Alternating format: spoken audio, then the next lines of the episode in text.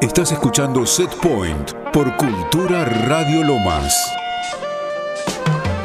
Qué contento que se pone el pulpo cuando viene gente a tocar. Sinceramente, queda una temperatura en el estudio que es ideal. Arrancamos así este viernes porque hoy es viernes de silueta, ustedes lo saben, ¿no? Y como es viernes, Set Point también lo sabe. Y llega el momento de la historia, ¿no? Porque vengo prometiendo desde el inicio de esta segunda temporada que iba a contar, después de lo de Kraftwerk y demás, que iba a contar sobre el techno en Detroit, allá por los 80, ¿no? Como, bueno, viernes tras viernes hemos contado como Kraftwerk, hoy hoy ando para la, la K y la X hoy no están bien en mi vocabulario, pero ustedes sepan entender y agradecerles, porque me estoy olvidando de agradecerles a ustedes que están del otro lado y a nuestros auspiciantes que hacen que esto siga aquí en pie, que podamos disfrutar del arte de, tan variados artistas. Así que bienvenidos sean. Pero bueno, veníamos comentando viernes tras viernes cómo Kraftwerk se iba afianzando en lo que iba a ser el futuro de la música electrónica, con discos altamente experimentales y la utilización de aparatos musicales creados por ellos y si no lo podían crear lo mandaban a hacer a su imagen y semejanza, se podría decir. Y del otro lado del océano se empezaba a gestar lo que luego se conocería como la primer ola del techno en Detroit. Recordemos que la década de los 60 fue terrible para el, gran polo industrial que era la ciudad, quedando con un cuarto de su población, cantidad de fábricas abandonadas y muchísima, pero muchísima pobreza acompañada de gran cantidad de crímenes raciales.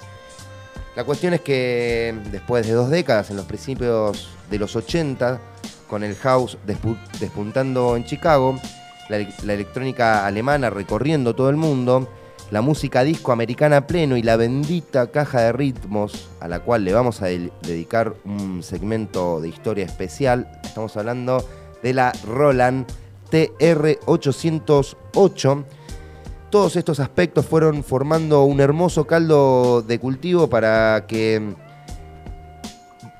para tener una forma de combatir la realidad que estaban viviendo, se empiezan a organizar fiestas en fábricas abandonadas donde no se compraba, no se vendía entrada, no se cobraba entrada.